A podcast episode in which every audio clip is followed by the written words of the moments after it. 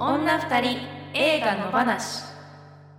さあ始まりました女二人映画の話第108回宇宙魔王ですこの番組はシンガーソングライターの三田村千春と宇宙魔王の女二人が映画について野放しに語っていく番組です映画好きなあなたやこれから好きになるあなたも一緒に楽しくおしゃべりしましょうということでこの番組はですね3月からこれまで、えー私の相方であります三田村千春さんがですね、えー産休そして育休につき宇宙魔王がですねゲストと、えーゲストをお迎えしてお送りしてきたとそういった内容でこれまでおお送りしてきましたけれども今日はですねなんとこの方が帰ってきてくれました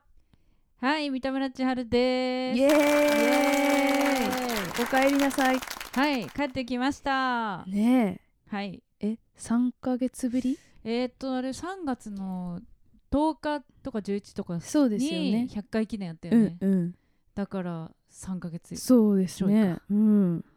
はい、お久しぶりです。いやもうなんか声をね、うん聞いていただければ皆さんもお分かりかと思いますがはい、なんか元気そうで、元気ですね。うんよかったです妊娠中より元気ですいね。や、そう妊娠中はね 本当に大変そうでしたからねそうですね。まあもちろん人にによるみたいですけど、うん私の場合はちょっと結構大変だったので。ねなんか開放的です今の方えああがそうかそうか、うんそうなんですよどうですかお子が無事にそうで生すまれねてねおめでとうございます、ありがとうございます5月のね2日にね生まれま同じし5て月生まれで、ねうん3人ともっていうか我々ねねうちら2人とも5月生まれうでんそうだから5月生まれうんのベイビーがベイビーが生まれました女の子がねはい私も先ほど、つ いについに会わせていただきましてはいねでもまだだから本当に生まれたてだから、うんあの全然ひ人として認識されてない感じっていうか 全然目が合ってんのか合そっうてでなすねいのかみたいな まだやっぱり視力がね多分ねそんなに良くないかそうなら、んですね生まれたてってねねうん、でもだからお顔は本当にもう人間でしかもうんすっごい可愛らしくて ね、あれちょっとなんかだから鼻とかうん、は三田村さんかなみたいなね話とかしてねどうなんでしょうね。ううんん、まあ自分だとはもう分かんないうんけど、すっごい可愛らしいねありがとうございます。はい、無事にね生まれまして、うんでまだまだ新生活にはいバタバタしてますが、まあでも野放しやっぱりうん、いち早くうんうんちょっとご報告と思って今回真央ちゃんにお願いして、はいはいオープニングだけね少しだけ、ねはいこんな感じでうん、登場させてもらっております。そうそういえばはい、なんか前回かな前々回かのメールでうん、送ってきてくださった方が、うんその三田村さんのその何妊娠結婚発表があったりとか、うんあとはその妊娠発表があったりとか、はいはいでなんかその一連をやっはぱいリスナーの人もファンの方もそうこうねね確かに一緒に見てるよ毎う週なとこがねありましたからなんか話してるそういう意味でもうん結構、あのーなんかグッときてるようなメールがあそうそれねねあのメールも読みましたし、うんうんあの野放しも聞いてるんで、うんうんあのありましたよね、はいそういう方めね。っちゃ嬉しいです、ねえありがとうございます家族みたいなねねもんですからそうですよね。毎週だって近況をそうだよなね話して聞く聞いてっいてやないじゃないそうでですすか、ね、うんそうだから最近2週間に一遍だから、はいはいはいちょっとそのイベント的な感じでやってるんですよねゲストが毎回違ったりしてあーそうかそうか私の中でもなんかマインドがこれまでとちょっと違うんですけど、だから自分の、うん、真央ちゃん自身うんのちょっとした最近起こったこととか、うん話してるっていう話すっていう感じでもそうなんですよないよねやっぱそうゲストが毎回いるとねだからなんか考えてみたら、うんこの前まではうんもう本当に最近どうですかっていう話うんをね、で特にないねみたいなね そうそう 晴れてますねみたいな、 ね、 そうそうそう天気を話すっていうねでもそんな中絞り出してた話題とかがやっぱこう積み重なってきたとだこから そろが、ね、うそうだからそういうのが意外あっとて大事なんだよねね、そうだから日記とかもうさ、ん、やっぱ毎日別に変わったことないし書くことないよとか思うじゃん、だから手続けられないと思うけどでもなんか今日はえー、なんだろうね今日は朝眠かったとか、うんそんなことだけでもやっぱり積み重なるとすごい財産になるんだな、ねえ後から振り返るとなんかこう見えてくるものもね、うんあったりしますしねそうそうそうだからねそういう記録にもなってるから、ねえこの野放しが、うんうん、特にだからコロナでねずっとやってたじゃないですか、うんで今やっとちょっとみんな開放的な感じになってきて、っていう感じで改めて昔のとか聞くとそうだよね空気感がやっぱねり、ねあこういう感じだったなって思い出すよね。そうん、うなんだかんだねこの番組そうそうそう積み重ねてきていやー108回、ねうん、ついに赤ちゃんまで生まれちゃうんですからあそうですよ、ね108って言ったらもう煩悩の数ですしそうだよ確かに確かにね、ねうんあーまあでもねこの3ヶ月間やっぱりね、守ってくれてまーちゃんにはいいえ感謝ですよいやありがともうございねますあのゲストの皆さんのおかげで、いやあのゲストの回もね、うん、もちろん毎回聞いてますあけどありがとうございます面白いそれぞれやっぱり、皆さんね、うん、そう癖が強くてそうねなんで すよ聞いていくといろいろだからなんだろうそのねそれぞれ映画と向き合ってきた、なんて言うんですかこれまでのね、うん人生の中の私と映画史みたいなもの、はいはいはいはいとかも面白いし面白いねまただからこれまでゲストの皆さんと見た映画も三田村さんだったらなんて言うかなあとかねそうなんですよだから見ないとなと思って、うんなかなかね映画見て聞くっていうのはできてないからやそ今うですようねんさよちゃんも面白いことです ね、さよちゃんね、うん、そやっぱりさそのだってささよちゃんとかはさ、うん私会ったことないうし、はいはいなんなら、まあ、あの YouTube でねあの写真は載ってましたけど、顔すらもあんま知らない状態で聞くじゃんそうですよねまあ、私だけじゃなくて多分リスナーの方も、うんだからこそだからどういう人だろうってこう気にあーなる感じ確かにねだからエミリさんとかはさやっぱ私も知ってるしそうですね表に出てる人だからね表に出てる人だから、うんキャラクターなんとなく分かってるけど逆にそういうこ確うかにみ未知な部分が多い方が、あのあもちろんエミさんも面白かったうんうんけど、だからそういう面白さもあるなって思って確かにねラジオならではというかねうんうんより興味をね、うん持たせるっていうでもあの話もすごい上手で面白かっうたし、んとかね、ねうんそうだからこの間ねうん、なんとかやってきましたけどもありがとうございます三田村さんんは今後はいはいはい今後どうなりますか野放しにはねちょっとどうしようかね、ねあのだけどさやっぱりうちらの10回ごとのイベントがあるじゃないですか、うんこの番組はねねそうですうねん、10回ごとにこれまでね10回ごと生配信とかねそうそう特いろ別いろやなってきましたうねん、でまあ100回記念の時に私が、を最後にそこからお休みしてて、はいはいでまあ今100 108回でもうすぐ110回があるということなので、まあ、110回で生配信ちょっとまたやりたいなっうんねていう話をねさっきもしてて、うんなので映画はまだちょっとそこまでに見れないかもしれないですけど、生配信もちょっとできたらなうとん思ってます現状、ねうんそういうの欲しいですよね。だからそろそろね、ファンのそう皆ですさんも ね動いてるそうそうそう姿をね、見たいでしょうからうんうね。んうんそうなんですよねねと思ってますなので、えっ、とじ時事会はいはい。かな生配信で登場できたらなと思いますけど、うんまあこればっかりはちょっといろんな状況ねが、そうですよね。あるので、うん。あの臨機応変に、はい。はい、近くなったらまたそうです考えねますか。まあそれで本格的にね元通りに復帰っていうのはうん。まあもうちょっと数ヶ月、うん。うん、様子を見てはいはい。ですかねまあうんゲストの回も面白いしねなんだかんだね、うんこれはこれで、そうそうそう、うん面白さがありますね。そうですねあのだからこういう感じでオープニングだけうん今週、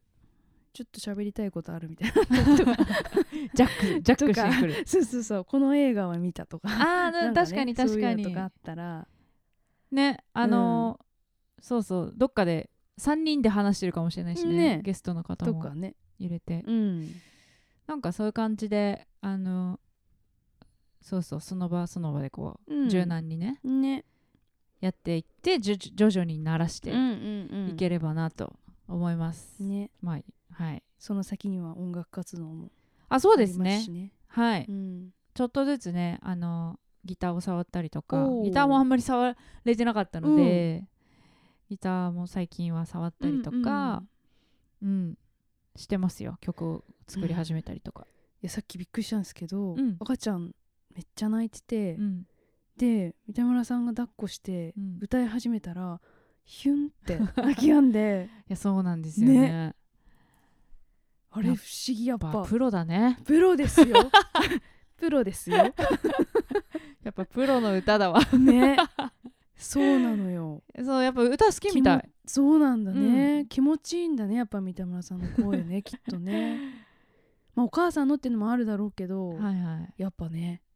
いいんですよなんで誰しょうが来てね聞いても心地よいものがきっ と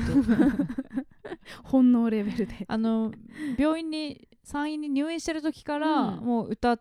あーてそっか歌ったらそっか泣き止んでましたね、へえうん、泣き合わない時もあるけど、うんだだいたい落ち着きますねでもその光景をさっき目の当たりにしたから あ本当だみたいな、ね、そうそうそうそう、だからギターの音色もね子守歌になっていくといいですよねそうですねんだからそんな感じでこう子守歌であの喉はちょっとちょっとずつリハビリしてるから、うんうんはいはいあのライブもねねはいあの計画し始めてます、うんうんうん、はい新曲もね作ってっていね、そうそうそうそうんえー、楽しみ頑張ります、ねうんなのでまた続報をはい、お待ちそういですねただければと思いますうんでもやっぱこの番組を聞いてれば何かしら三田村さんの動きが、そうですうんね、わかるからすごく早い段階でね知れると思いまそうす、はいはいまあ、SNS とかもね引き続きチェックしていただきつつね、はい野放し聞いてください、うん映画もね全然見れてないから、いやー見たいなと今思うはねあでもねあの最近「ストレンジャーシングスあー」はいはいはいのい新しいやつは、家で見てあますね本当ですか、うんあれって何分ぐらいですか一応、あとね今最新のやつはね1時間ちょいありますねああでもそんなあるんだうんでも2時間の映画見るよりは見やすかったりそうですねんうん面白いですよまあね、なんかそういうのをただ感想を言 うそう回でですもいねいしうんうんうんうん、ねまあそういう配信ものだったらうん全然見れるし、ねうんそういう感じでね、うんあのちょこちょこ出て徐々にくると思いますのでよろしくお願いします。はい、皆さん引き続き、はい三田村さんの登場楽しみに待っててくださいありがとうございます。ははいい、ということでうん、じゃあこの後は、うんお待ちかね脇山さんそうですねご登場です。はい今日の作品は何でしたっけ？犬王です犬をアニメですね楽しみあのーあのはいわ我々の番組的には「うん日本沈没」岩浅正明監督ああ日ー本あそうか沈そう没かそうかそうそうそうそうか。うんあの監督ですねうーん。やっぱすっごい面白かったんでえちー、ょっと楽しみ。脇山さんとたっぷり喋りたいと思いますはい、はい、では三田村さんまた帰ってきてください、はい。じゃあはい私もリスナーに戻ります。 は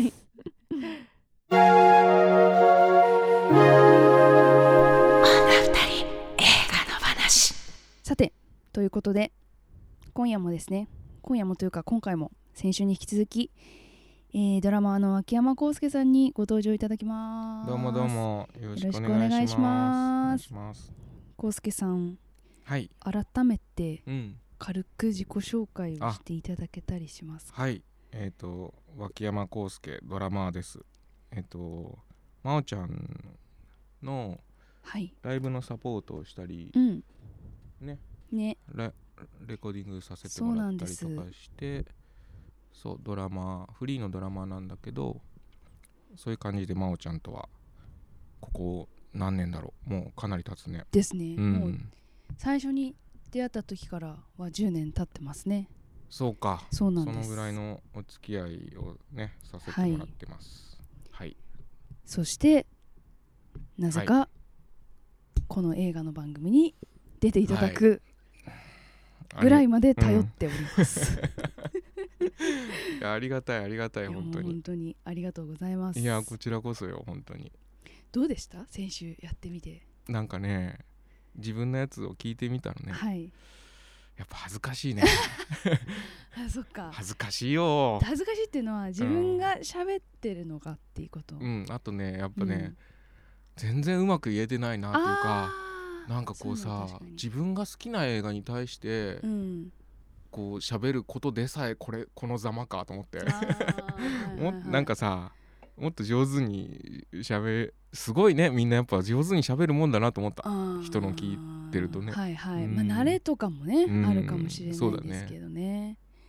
そうだねうんでもあのだから先週取り上げた映画はうん今配信では簡単には見られない映画で、うんうんっていう映画なんだけど、うんあのー結構再生回数的にはうん聞いてる人も多くて、あそうなんだはい、ね嬉しい、うんなんかやら恥ずかしいやら、うん、なんだろうみんな結構記憶に実は残ってんじゃないかなみたいなのは思ってそうね、んそうかもねなんかあれ見た人そんなにねうんそこそこいると思うんだけどねねうん、なんか結構その子供の頃見たとかなんかうん昔見た映画でうん、名前思い出せないんだけど、うんうんうんなんかすごい印象的だった映画みうんうんたいなうんのとかあるじゃないですうか、んうんなんかそういうのに入ってる感じはあ,、うんうんありますね「そうか天そう国かの口終わりの楽園は、うんうんねううんんなるほどっていうのもあって、うんまあ、先週うんいろんな方に反応してうんいただいた感じでうんありがとうございました、ありがとうございますあのーだからその先週配信やったじゃないですか、うんうん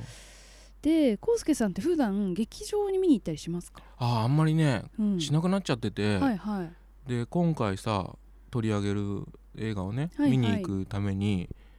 かなり久しぶりに劇場に行って、うんあやっぱ劇場に来ないとダメだってすっごい思ったわそうですかうん、なんかほら今パソコンでさ、うん結構何でも見れるから、はいはいついさそうね家でそうまなんですあよ、ねなんかこうね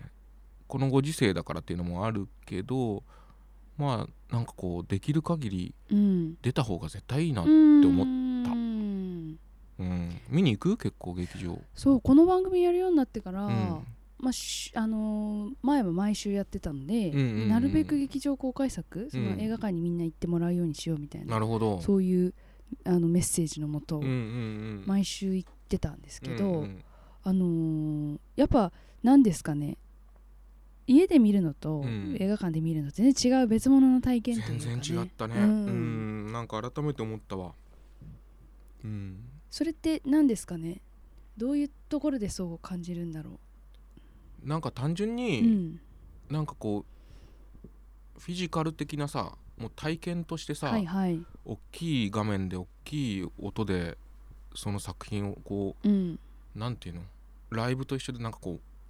体でさ浴びる感覚になるじゃ。そうんですねでこう有無を言わさずさ2時間さ、うん集中せざるを得ないというか、はいはいピッてさなんかリモコンで止めたりとかさ、しちゃうじゃん家とかだとさそうですね、うんそうそうだからなんかこうねあの体感する感じうん久しぶりだった。なんかこう一個のことに集中して取り組むってことが結構現代社会難しい気がするんねですけど、そうだね。ねそれうがん絶対に2時間椅子に座っててそうだね前向いてうん、一つの物語を受け取るみたいな、そうだね、うんなんかこうお金払ってる以上さうん中途半端にさなんかこうトイレとか行きたくなってもさあそれも少しこうあ我る確かにね慢してさ見てやろうとか思っちゃったりするし、うんそうだねねうんあとだからなんて言うんだろうやっぱ自分の趣味にこう、家にいればうんいくらでも入ってきてるけど、うんうん映画館に行くとあこういうの流行ってんだなとか、うんうんうんあ今時代こうなってるんだとかあー思いますよねそうだねそうさっきちらっとなん予か告編の話とかしたけど、そうなんだよねねなんか俺が行ったのが、うん、あのいわゆるショッピングモールとかにあるようなはい映はい画はい館なのね、だから最近割よくと、ね入ってますよねそうそうそうなんか車で行けるしなんかこう近くていいやと思ってそこにしたんだけうど、んやっぱさファミリー向けの映画とかねなんか子供は向いけはいとかが多くて、あの昔さ映画館とか行くと、パンフレットがある棚とかをさはいすごい見てさそこからパンフレットたくさんもらったりとかしてさ、うんなんかそういうの楽しかったんだけどあ映画のチラシとかそうそうそうそう,、んんんあパンフレットじゃないかチラシか、はいはいはい、うんなんかねおーって感じだった、ラインナップがね そうそうそうそこに並んでるそよううねああなるほど世の中こういう感じかっていうのはねあーあのアニメとか多かったし、はいはいあと邦画が多かったからあーそのやっぱねなんか今若いさうんなんか俳優さんとかまあアイドルとかなのかな、いはいそういう子たちが出てるような映画とかが多くてほうほうほうとう思って、んそれはなかなかだなと思って、ねうん普段そうそう普段は絶対出会わないものが出会わないねあってしかもそれがうんマジョリティというか、うんメインの大きな映画館でかかってるものそう なのよ、がねうん、自分の全然知らない世界だったみたいなそういうことを知る意味でもよかった かもねね、うんそういうことも感じれるからそうだね、うん、っ確かにねそうだねねていうカルチャーショックっていうかなんですかね、うんななんかこうんだろうねなんというんでしょうね,、そうなんだよねそうやっぱだからなんか自分が見てる世界だけじゃないっていうか当たり前なんですけど世の中でそう ねねなんか自分が知らない世界の方が圧倒的なさ、ねこうねそうなんですよ広大な感じになってきてるよね、うんそうそうそう、っていうことをたまに感じに行くのも、なるほどね、うんそうだね映画館とかはいいかもしれそうかないですもねね、うんそうだね、うん、なんかデパートに服買いに行ったりとか、うんなんかそういうこともあんまないじゃないですかインターネットで買ったりとか、うんうんそういう風になってきたりすると、うんうん何が今流行ってんだろうとあかあああああそうなねんか全体の中で自分はどこにいるんだろうっていう感じとか、あれめちゃめちゃ端にいるじゃんみたいなそうだねあ真央ちゃんですらそういうふうに思うんだあ思いますう思いーます。んうんそっかなるほどね、うん、やっぱなんかこういうい今人気があるものを理解できない自分っていうのは、うんなんていうかやっぱ狭いんだろうなとか思ったりとあかあそうだね、うんななんんかか好きなものは多きゃ多いほど楽しいよね人そうそ生うそうって楽ねしめた方が絶対いいんだろうなそうなんだよね うん楽しめないことが多いけどねねだからそれってまあいいことでもあり、うん、良くないことでもありうんみたいなそうなるべねく拒否はしないようにそうね受受けけ入入れれてはいきたいるつもりはあるんだけどねううんんだからそのアニメの全体のイメージっていうか、うんがやっぱなんかどうしても萌え絵みたいなものを想像しちゃったりとか、うんうんうんそうだねなんかそういう世界だったんですけど、んでもやっぱ湯浅監督のアニメって、うんやっぱそういう意味では全然違うじゃないですか。そうなんだよねだからだそこからちょっ見とれるんだよな、ねうんなんかこう視視野が広がったところではありますよね。なんか俺多分日本のアニメって数えるほどしか知らなくてえ子供ジブリとかはあーもちろん子供の頃かはいはいはらいなんかあるからジブリはねだあの好きなのうんうんうん別に普通に見れるんだけどあと「アキラ」「アキラ」すアキごい好ラね、きだった、はいはいはいうん大友克洋。そうそうあとは松本太陽のうんえっ、となんだったっけななんか見たなあの人の原作のアニメで映画があってなんかでもね本当に多分それぐ、あれえっ、と「エヴァンゲリオン」とかもうダメだったんだよねあそうなんですあね。あと「ワンピースとかもうんコミック漫画で読むのは好きだったんだけど、うんあれがねアニメーションになるとどうしても受け付けられなくなってきたりとうかんそうかそうか漫画の時点ではいいのにそうそうそうなんだよねあこんな髪の色だったんだとかあーこんな喋り方なんそだうとそうかちなょっんとか現ね実から離れていそく感うじなんかこう日本のさアニメの世界独特のさ、ん、なんかこうん感じがちょっと加わってる感じがしてあーそれがねすごい拒否反応なんだよなねるほどね、うんだけどなんかその湯浅監督の「えー、と夜は短し、はいはい歩き乙女」がすごい良かっあたーっていうのもあって、ね、今回うんそうそうそう今回の映画にしてみようとか思ったんだけどうんまあ、だからな何がそうなんかなんていうんですかね大丈夫だったのかっていうか、ああそうっていうねのもちょっといそうだろいろね考えたりしたんですけど、まあじゃあそういうはいのをはい踏まえてはいいきますか、はい毎週一つの作品を取り上げて語っていきます今週の作品は湯浅正明監督「犬王女が二人集まれば映画の話で日が暮れるダラダラズルズルゆるゆると今日も平和な木曜日今日も平和な木曜日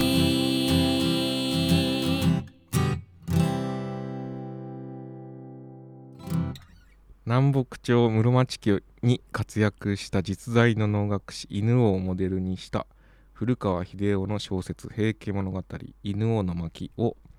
夜明け告げるルーの歌の湯浅正明監督が映像化した長編ミュージカルアニメ「京の都青梅猿楽の比叡座の家に一人の子供が誕生したその子供こそが後に民衆を熱狂させる能楽師犬王だったがその姿はあまりに奇怪で大人たちは犬王の全身を衣服で包み顔には面をかぶせたある日犬王は盲目の琵琶法師の少年友名と出会う世を生き抜生き抜くためのビジネスパートナーとして固い友情で結ばれた2人は互いの才能を開花させてヒット曲を連発舞台で観客を魅了するようになった犬王は演じるたびに体の一部を解き唯一無二の美を獲得していく湯浅監督がかつてアニメ化したピンポンの漫画家松本太陽がキャラクター原案を手掛け「アイアムヒーロー」の乃木明子が脚本を担当はい」はいありがとうございます前回より上手に読めてます 緊声は相変わらず小さめあでしたけど本当に 本当そっかちょっと気をつけたつもりだったんだけどいえいえなありがとうございまそうかす湯浅監督がピンポンをアニメ化したんだ知らなかっねたねピンポンそうなんだね見ました見た見あたーあれもね面白かった、うん面白かったそうだから松本太陽がキャラクター原案っていうなのんもねかそれすごいわかる気がしたけどね,、うん、ねあの犬王のさはい造形はいはいはいはいはいとかすごいなんかさ、うんね面白い面白かった、ね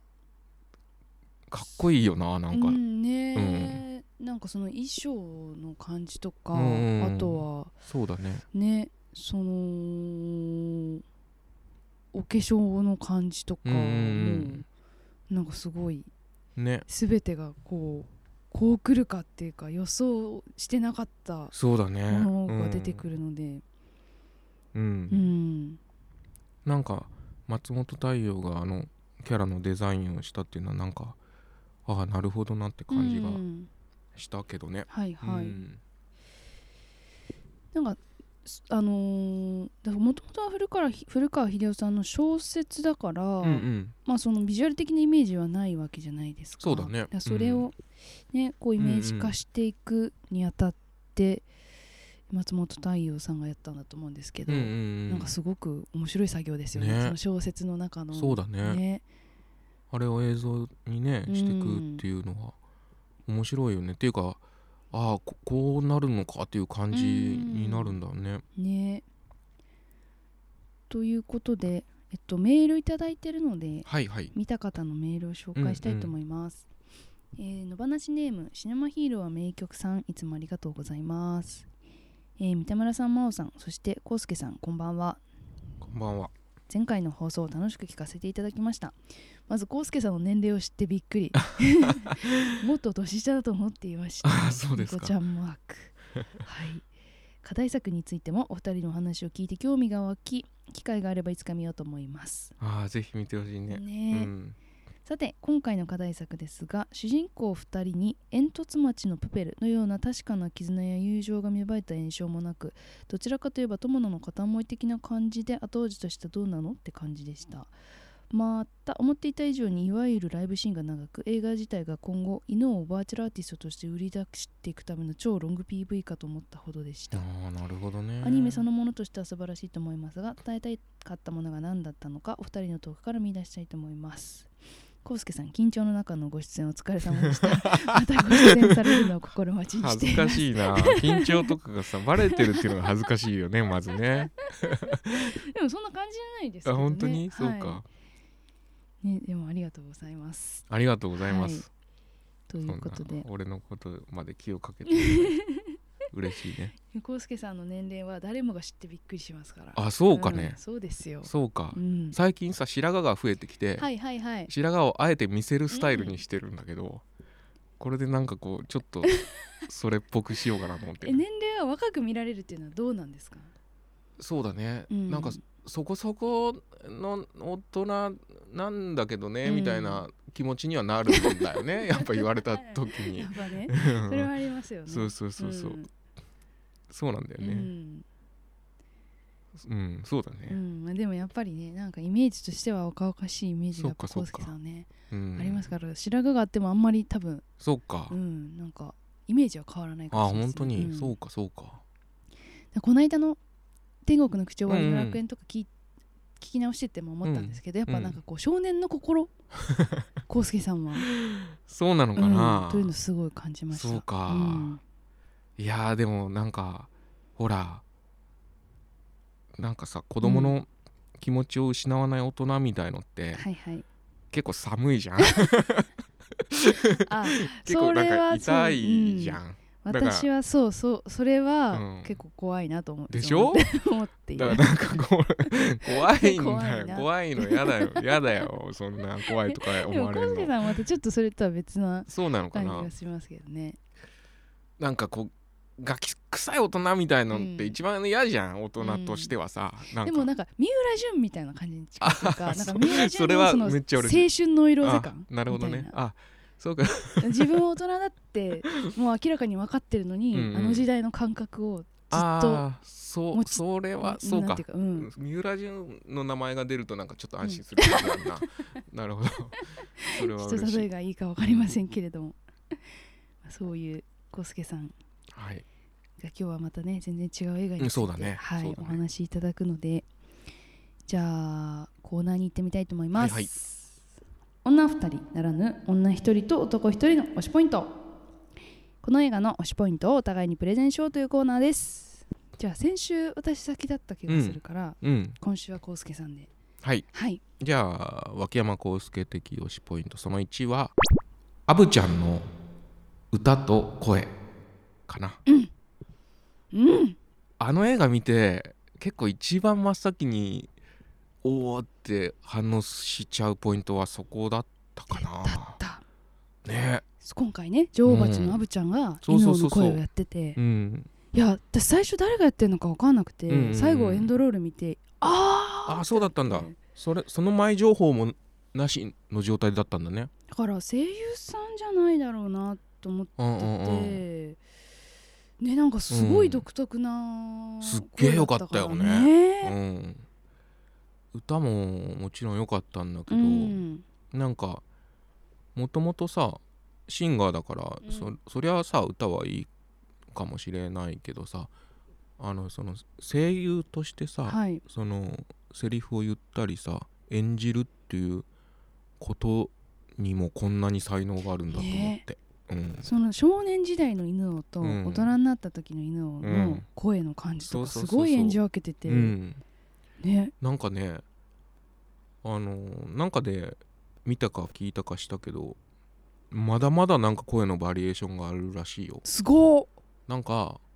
最初はもっと子供っぽい声にしてであいやもうちょっと大人っぽくていいよみたいななんかそういうやり取りとかもあったりとかして、なんかね多分すっごい声のバリエーションがある人なんだねうん、うん歌も良かったしね、歌もよかったうんかっこよかった、うんなんかその音楽劇だから、うんうんミュージカルっぽいから、うんなんかやっぱその踊りもねうんうん踊りのシーンとかもあっって、うんうん踊りと歌が連動してる感じがすごいして、まああーそれは絵そうだねの効果もあると思うんですけど、やっぱ本人がこうステージパフォーマンスするする人だから、うんうんなんかこう抑揚が分かってる感じっていうかうんうんっていうのすごい感じましたよね。そうだね、うまかったよね、うん。うんじゃあ私も行きます。はいはい宇宙魔王的推しポイントその1ライブを見に行っているような気持ちになる映画でした。そうだね、うん、ライブシーンが結構ねそう多いんだよねでそのさっきメールでもうん言ってくださってましたけど、うん結構長くうん踊ったり歌ったそうりそうそすうるんですよね。そうだったねでなんかこうその当時の音楽をこういう解釈でうんやるんだっていうのがまあちょっと面白ポイントの一つでもあるよねそうだからえっと友名っていうキャラクターの少年の方うんは、うんうん目が見えない琵琶法師の役で、うんうんでその琵琶法師って確かに昔話とか見てると、うんすごくなんていうか謎めいていて、うん、そうだねねななんんかかこうよくわかんないよねただでさえなんて言うんだろうそのなんかパワーなんだけどパワーの中でもこう割と負の側面が強いパワーみたいなななんかなんていうふって言うとあれだけどなんかこう哀愁とかうんうんうなんんかそういうイメージがパッと出てくるというかなるほどねビア法師の人そうかとかってへえだからなんかそういうものが、うんあのなんて言うんですかねその今回の映画の中だとこうロックシンガーのような役割になっていうんうんくところになんかこうすごいハマってるっていうかそのうんうんうん琵琶法師っていんううんものから出るイメージと。うんうんうんロックシンガーってものがすごい重なっうんてそこの持ってき方その、うんキャラクターの、うんうんはいはいはいとしてのこう立ち上がり方みたいなのうんうはんすごいよく考えられてるっていうねか、そうだよね、うん面白いなと思って、まあ、それが最終的なこうメッセージにもつながっていくうんうんうんとこではあると思うんですけはいどはいはいはいなんかそういう本当は日の当たらないようなところうんでうんやるような、生きているような人たちっていうふうに思われているような人たちがこう、人々の前に出て、うん人々をこう、うんうん先導していくような、うんなんか人になっていくっていうなんかそそうなんだようねいう持ってき方が、うんやっぱすごい感動するし、ねうん、なんかそれが音楽っていうところが、そうなんだよなんだかかねら結良か構ったんですよ我ね々的にうはん、こうシンパシーを感じるようなポイントがいっぱいありましたねうん。あだななんかうんそのなんかね表現する手法がさうん音楽だったり歌だったりその舞台で表現することだったりすることで、なんかそのねもう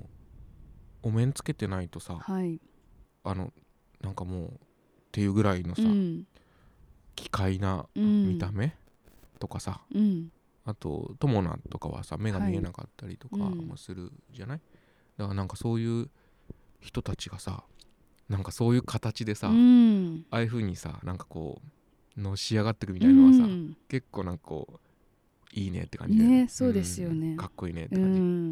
うんっていうだからなんかそのロック的な精神うんうんと音楽が、そうだねねなんかあの時代にガッてはまってて、まあなんかよくその切り口でやっねたねって思ったけど、うんうんだからそれ普通がにドラムとかなってるしねさ、そうそうそエレうキギターとかだ けどドラム鳴ってんだけど、うんなんかアニメの中で鳴らしてんのは大きい太鼓だけとかね、そうそうそうだからなんか多分あんなのあんま見たことないよねうん、なんかロックアニメミュージカルみたいなね、うんねアニメでっていうところがうんまなたかなか面白いよね、うんでもなんかうーんその当時の人たちにとっては、はいなんかねなんかなんだろう今俺らがこう聞いてうんロック的に感じるようなことって、多分当時にもあったはずでう、んねうん、そういうなんかあながちさうん別に全くそういうことがありえないっていうよううなん感じにもななかった、ねなんかうんなんか多分そのぐらい衝撃的で先鋭的なことをしてた人たちがこういう形でいても良かったんじゃないかとか、うん面白かったんじゃないかなとかはすごい思っねいた。うん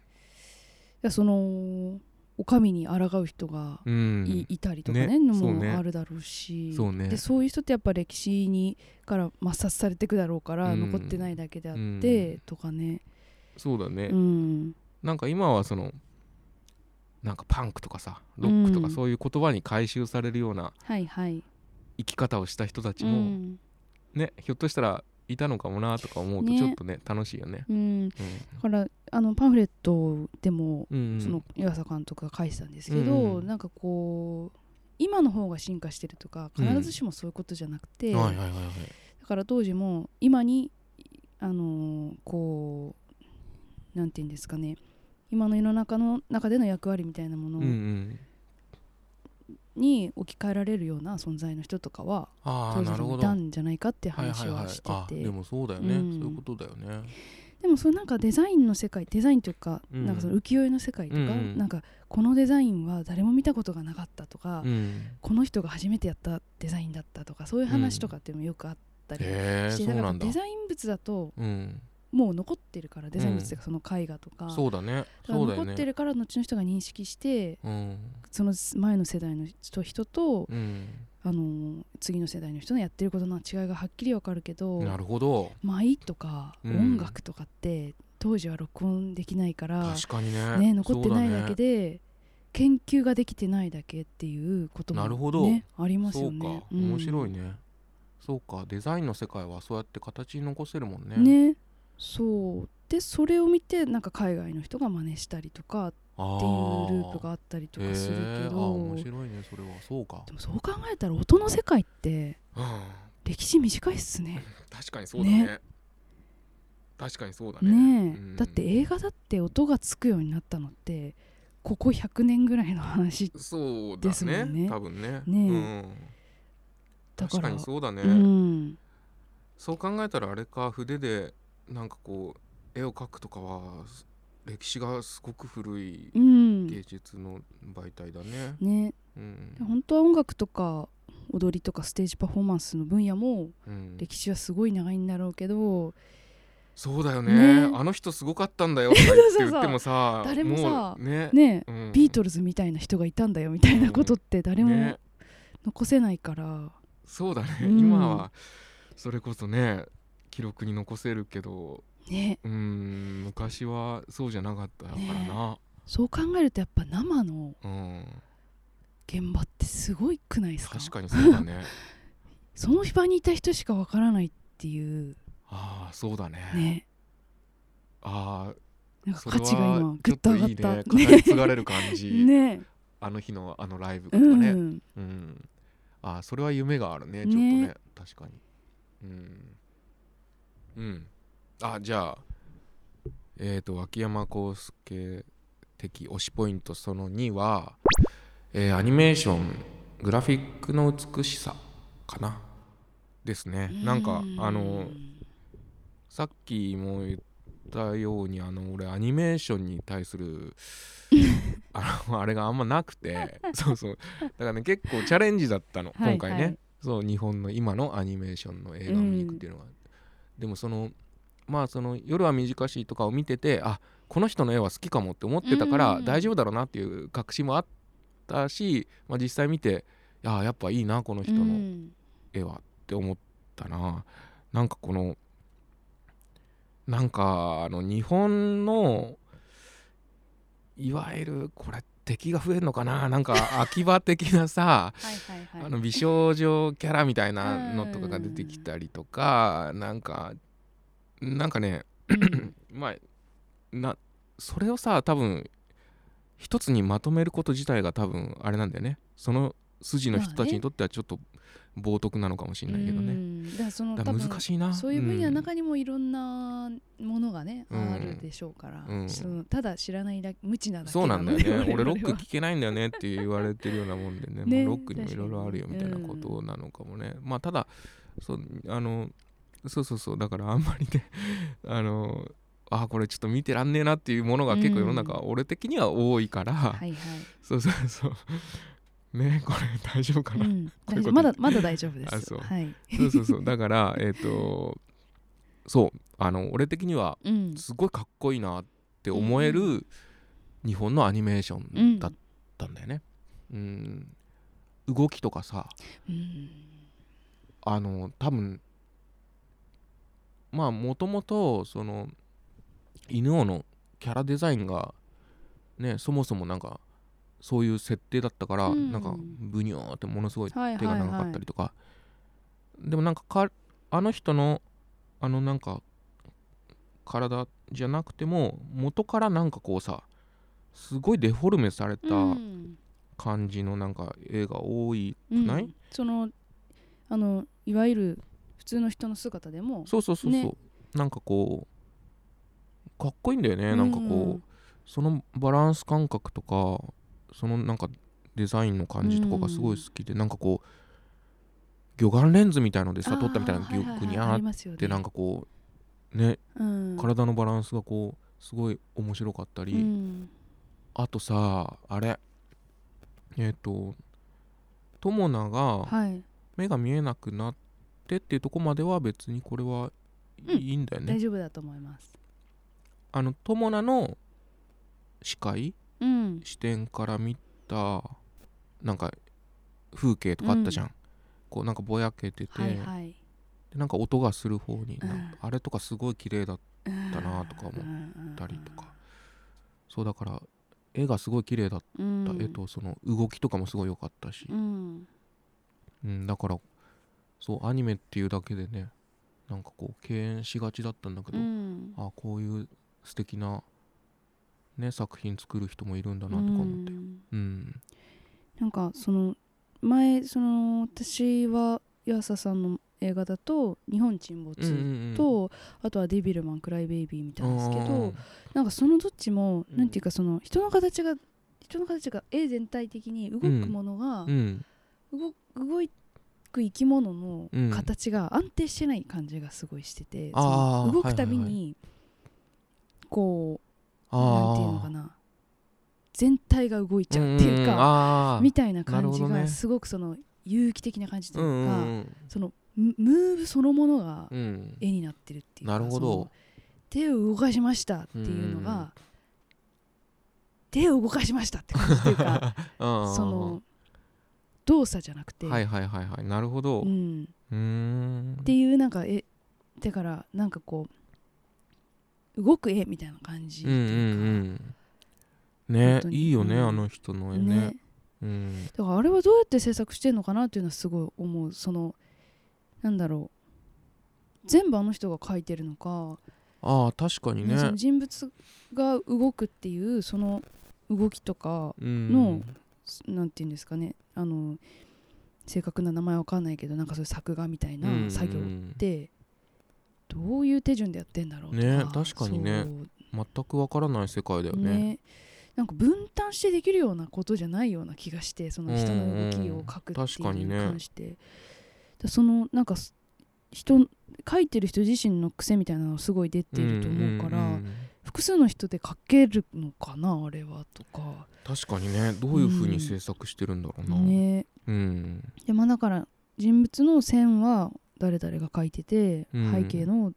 は誰ああ々がそうみだたいねなのはあそうるいうとふ思ううんにですけど分担してんのかもしれないけどそれにしたってなんか人数足りなそうみたいな感じでそうだねん本当だねそれぞれの個性へのなんて言うんだろう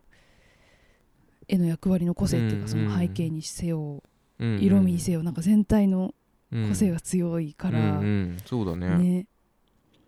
プロセスがすご確かにい気になりましたでねしかもキャラクターデザインがね、松本太陽さんだから、うんなんかそうなんかね不思議な感じだよね面白いですよねどういうふうに作ってんだろうって感じだよねねうんそうね、うんでもなんか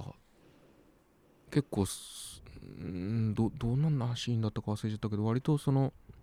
抽象的なさそのまあ友名の視点から見た世界とかうんもそうだったけど、なんか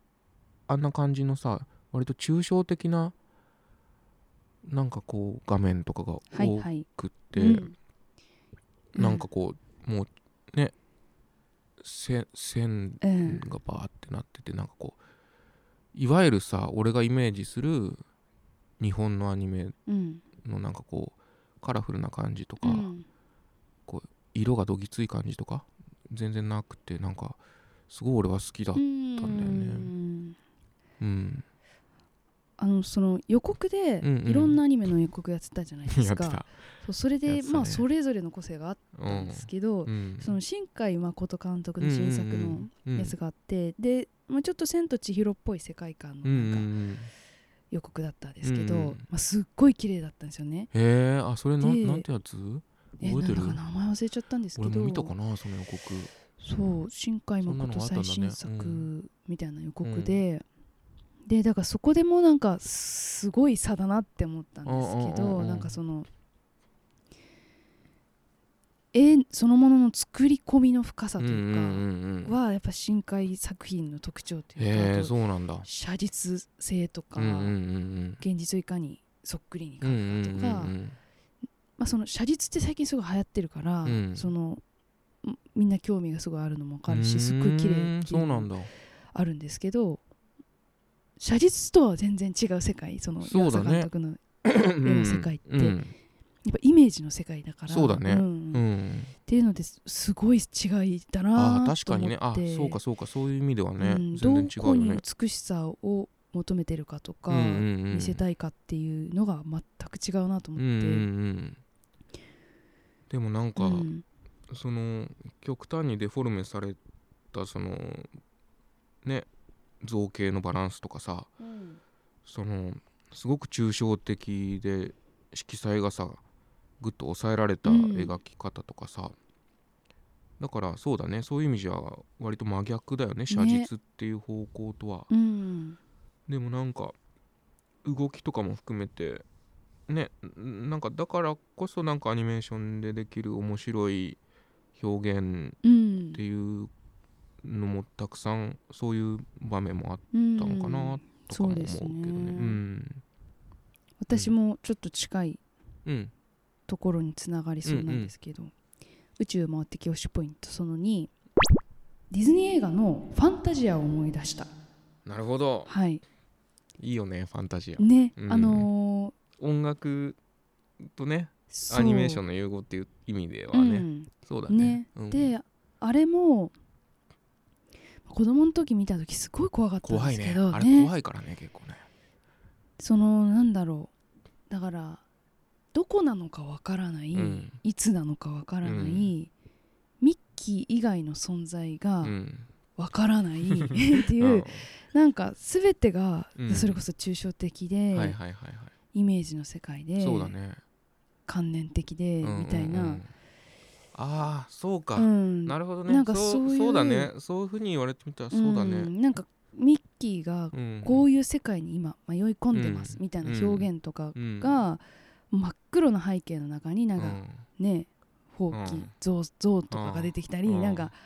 ななんか悪夢うん、うんそうねの世界じゃないですかそうだねで今回の「犬王」の中でもそのあーそうみね見えないという状況を描くのに、こう彼の視点なんだけど、うん、脳内のイメージをそうだね映像化してるというか、っていうところがうん、うん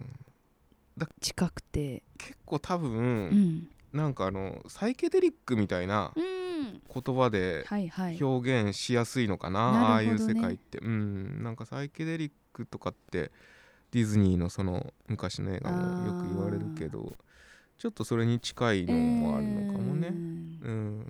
ねなんかもうあちょっとこう夢っぽくてさ、ううんん、夢っぽくてうんトランス状態っぽくてみたいな、そうね、うん確かに確かにそうだねそうそのだからイメージの世界をアニメで表現してるっていう意味では、うんまあ、ファンタジアが一番近いなと思ったんですけど、うんうん他にいろいろ思い出したんですけど「うんうんえっと、サウンド・オブ・メタル」っていう映画があって、うんえっと、それは耳がだんだん聞こえなくなっちゃうドラマーの話なんですけうんへどー、その聞こえないっていう状態を映像で表現してるんですよね。それは面白そうだねでそうだけど、まあ、それは普通に人間が演じてるドラマなので、うんうんそこまで現実離れしたものじゃなくてその生きてる中で、うん彼は聞こえていないっていうことを、うんなんていうのかな自分視点でっていうか、うんうんうん自分は聞こえないってこういうことなんだってうん思うとか、うん聞こえないけどこれは感じてるとか、うんうんうんそういうのが映像とか音とかで表現してるんですけどっえー、ていうだから映画じゃ表現しきれない部うんう分、んうんそのとか他人が体験しえない部分とか、うんそれ当事者じゃなじゃなければわからないこととかを、うんうんうん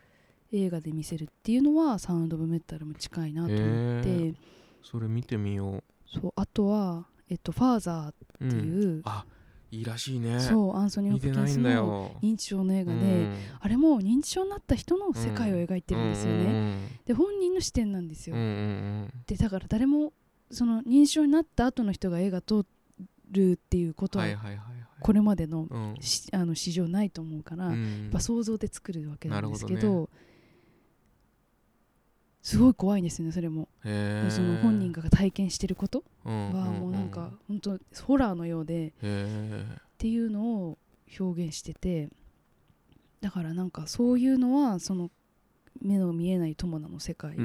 いなのを想像しながら確かにイねメーそうだねジして描いてるっていうのはうんうんうんだからその目が見えなくなってしまったらやっぱうりん絵にか起こすことはできないじゃないうんうですか、んだから伝えることって正確にはできないと思うんですけど、うんうんうんうんそれを他者が想像して書くそうみだたいな、ね でそうだね私たちがそれを見てあこんな感じなのかなって想像するみたいな、うんなんかすごく全部外側で起きてることなんですけどうんなんかそれが、確かにうねん、私たちのそれ以外の人それを体験したことがない人にとってはすごく驚きの世界とういうか、んそうだうねんみたいなのと近いのを犬の中でも結構感じ確てかに確かにんそうだねうんなんかすごい幻想的で綺麗なうん描き方でねねあの絵が綺麗だったよ本え、当うにんうんえー以上女一人男一人の推しポイントでした二人の話今夜のコーナー好きなシーン好きなシーンはいじゃあ俺からでいいどうでぞすどうかぞお願いしますえーっと犬王とうん友名が最初に出会う橋の上のシーンがあ俺はすっごくいいなーとう思うーんなんかさ覚えてるセッショんンみたいな始のめたが始始めたうんうんまってで踊り始めてうさんなかなかいいなみたういなんなんか俺ね結構ねうんあの絵犬をこ今回のこの映画をなんかまあ音楽がロックっぽいっていうのもあるけどはいやっぱねなんかちょっとこうねバンドあーマン的なねあの二人があそこで出会うのってあ こうバンド結成みたいーな確かにそうそうバンドやろうぜですねそうそうそうう感じがしてなんかお前なかなかいいなみたいな、うんお前もなかなかいいじゃんみたいななんか一緒にやろうようみたいなさ、ん 感じがなんか俺的にはね確かにうんこう結構さうん、ミックとキースとかさはいはいはい。ヒロトとマーシーとかさ、うんなんかそういう感じがしてあのあー二人のね組み合わせがなんかこうねうんロックバンドのこうさフロント2人って感じでさ、なんかああ分かる分かるこのなんうん、かその感じ分かるよって思ったた。あそこがすごく好きだったうん、うんまさに湯浅監督だと思うけどパンフレットの中で言ってましたよ。そのビートルズのそうなんだうんジョンとポールああそみうたないんだななるほど関係性、うんうんその子供の頃から一人でうんコツコツ曲作り趣味でやってた子たちがうんうんうん出会ってすごい才能同士でああなるほどね、うんそうシンかクそうロしちゃかったみたいな。ああそうか、んでもその感じはまさにだったねじゃあ、ねうんやっぱだから友情の話だからうん最後見ててもラストシそうーだン見ねててもうねんそのなんかなんでだろうあのす自分たちにとってはすごく生きづらいうんうんあの考え方とかシステムの世界の中で、う二ん2人でうんそういう2人で何か好きなことやってる時だけがうんうんすごくうんうん自分たちに自信が持てて、うんうんうん自分たちを好きになれるみたいうんな、うんうんなんかそういう話でもありますもんね、うんうんうんそうだねお互いがお互いを救ってるみたいなうんそうだね、うん、あのシーンかっこよかったなう、ん、あそこは確かにうん良なんかったか普通にうんあのー今の時代でもさ多分どんな時代でもさ、うんあの起こり得るねなんかあのカタルシスっていうかさなんかあこうあそうですね、うんそれこそねいつ何時ああいうドラマはありえるよなっていう、あの時代の人たちにうんもああいう友情はあっただろうし、うん、なんかやっぱいいなって思った。ううんん、だね。ねうん。私はねあのーそのライブ演奏シーンうんうん2人がうんうん。組んでライブをやるじゃないですか、うんうんで観衆がいっぱい集まってきてみたいな、うんうんうんでどんどんでかくなって、うんうほんんとフジロックみたいになってって、うんうんでそのやったステージの一つのあの、うんクジラが登ってくみたいなああったね。うん、あったね。そこにこうえっ、と犬王がうんうん。その仕掛けの中に飛び込んでいくみたいな、うんうんでその仕掛けをうんうん。作ってるのは人たちもちゃんと映しててそうだったね。その時代のうんうんうんこうなんて言うんですか木工のうんなんか、うんそうだね、そうだね。構造の中うんでなんかこうみんなで動かして、うんうんであーその舞台装置をこううんうんみんなで動かしてうんうんうんうんなんかこう作り上げうんうるみんたいな、うんなんかそこまで映してるんですよ、そうだねんそそうこまだねで描いてて、うんでだからそれも湯浅監督のインタビューの中でなんか今の技術がないとできないと思われてることもあるかもしれないけど、う当時の人がないならないなりうにん工夫してすごい表現を作ろうとしたっていうこともあるだろうみたいなこと書いてて、まさにそうだよなとう思んって、ああいうなんかこうそのフェスっぽさうんっていうだけですごく面白いんだけど、はいはいはいあそうだでねきるじゃんみたいななんかい,、うんうんつの時代でも誰でもそうだね想像したことをうイんメージ通りやるって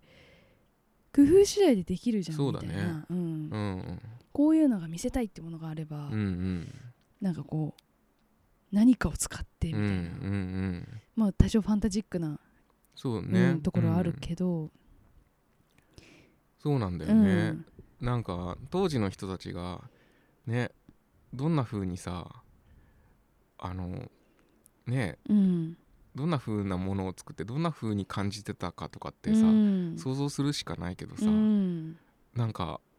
あんな風な世界があったかもしれないと思うとちょっと楽しいよね。ねうんてか多分労働環境的にはうんなんか似たようなもんな気がするんですね、そ の週5働いてで昔の人たちの方が貧乏だったかもしれないけど、なるほどね。うちらもすごいそれなりに貧乏 なうんうんみんななんかこうお上に搾取されながら、そうね。うあんのやっぱりと富の差みたいなものがある中でう、んせっせとせっせと週5働いてそうだね。で土日とかに、うんみんななんかやんねみたいなうんうんうんうんことはあっただろうなうんといそうだねうんそうだよね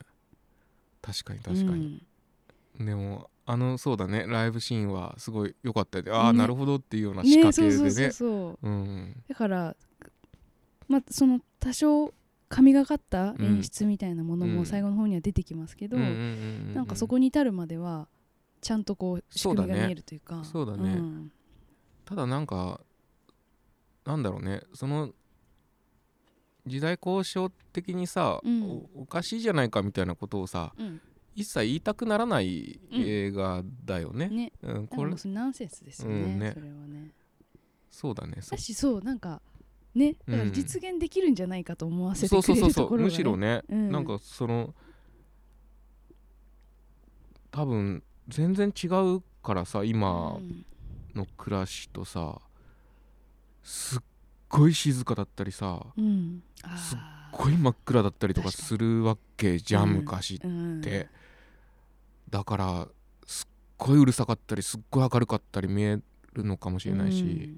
なんかやり方次第でうはんう、うんん、だから今で言うとなんかああいう感じのなんかね表現になるけどうんなんかこう、ああいう風に見えてたのかもなうんうんとか、うんああいう風に聞こえてたのかもなとか思うねよね。うん、だから同じようにワクワクしたりとかうん うんっていうことはあったでしょうねやっぱ、そうだね人間の欲求としてね、そうだそういねう。のはうん、あったんじゃないかと想像ができますけどもう,、そうだよね。そういう想像をさせてくれるだけでもすごいよね。うんねうん、んまあなんか最後の方にかけてもいろいろと語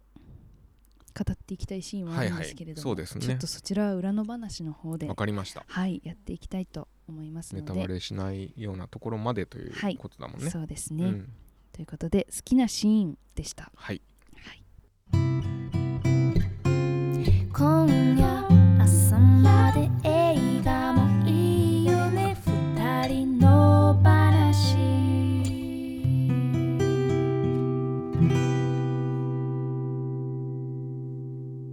女二人映画の話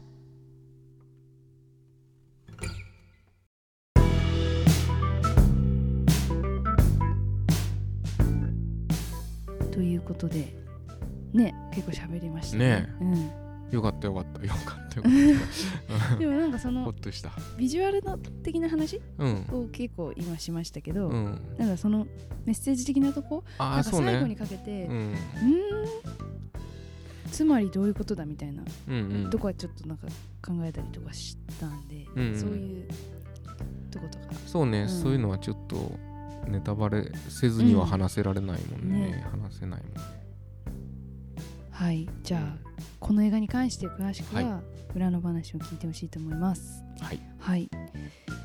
えー、2週にわたってはい、 2週にわたってというか2ヶ月あ1ヶ月うん、 2回にわたってうん、お話ししていただきましたけれども、はいどうでしたでしょうかいや楽しかったお。楽しかあっりがとうごたざい。ます 楽しかったよ。なんかね、あのまたよろしくお願い します。ぜひぜひぜひ、あのね。うん、この感覚をちょっとね忘れたくないから、おうあのまたよろしくお願いします。そうですね、うなんかこう人前で映画の感想を言うっていそううそうのなんかねってなんか楽しかったよ、うん本当にあ。本当ですか、うんまたしたいけありがとうございどますこんな機会もなかなかないからまたよろしくって感じかな。ぜひぜ ひうん、ちょっと、まあ、三田村さんがいつ戻ってこれるかまだちょっと、うんうんはっきりとはそうかそうか分からないとこがありますのうで、んうんぜひねまた出てほしいですあし、りがとうございますまあ、。コウスケさんもなんかこうなんだろう劇場のうんうん作品とか、うんうんなんか面白いのあったりとかしたら、うんうん。そういうとこアンテナ張ってあおいていただけるとなんかうんコウスケさんがそういう今の映画でうんどういうものに興味があるのかってすごい私は興味ーがああるので本当に嬉い、しい、そうかうん。やっぱなんかそういう古いものとか、うんうん古いものの中のかっこいいものとかコウスケさんうんいっぱい知ってるけど、うんなんか今の時代のものを見て何を思うのかなとかあーなんかそういうのすごい気になるああそれはうんぜひ、そうだねそういう話もしたいもんな。ねうん。なんか一回そのすっごい美少女アニメとうか ん見てもらうとかねあ ーいやなんかさそうね、うんなんか嫌悪態つくことになるからなあーなんかこう嫌われるだけになっちゃうかもいしやれわなかいんないいですよもしかしたらすっごそいうハマるかもしれないし、ああ俺がね、うん、あ意外とよくでもねそうなんだよなんかさ、うんえっ、と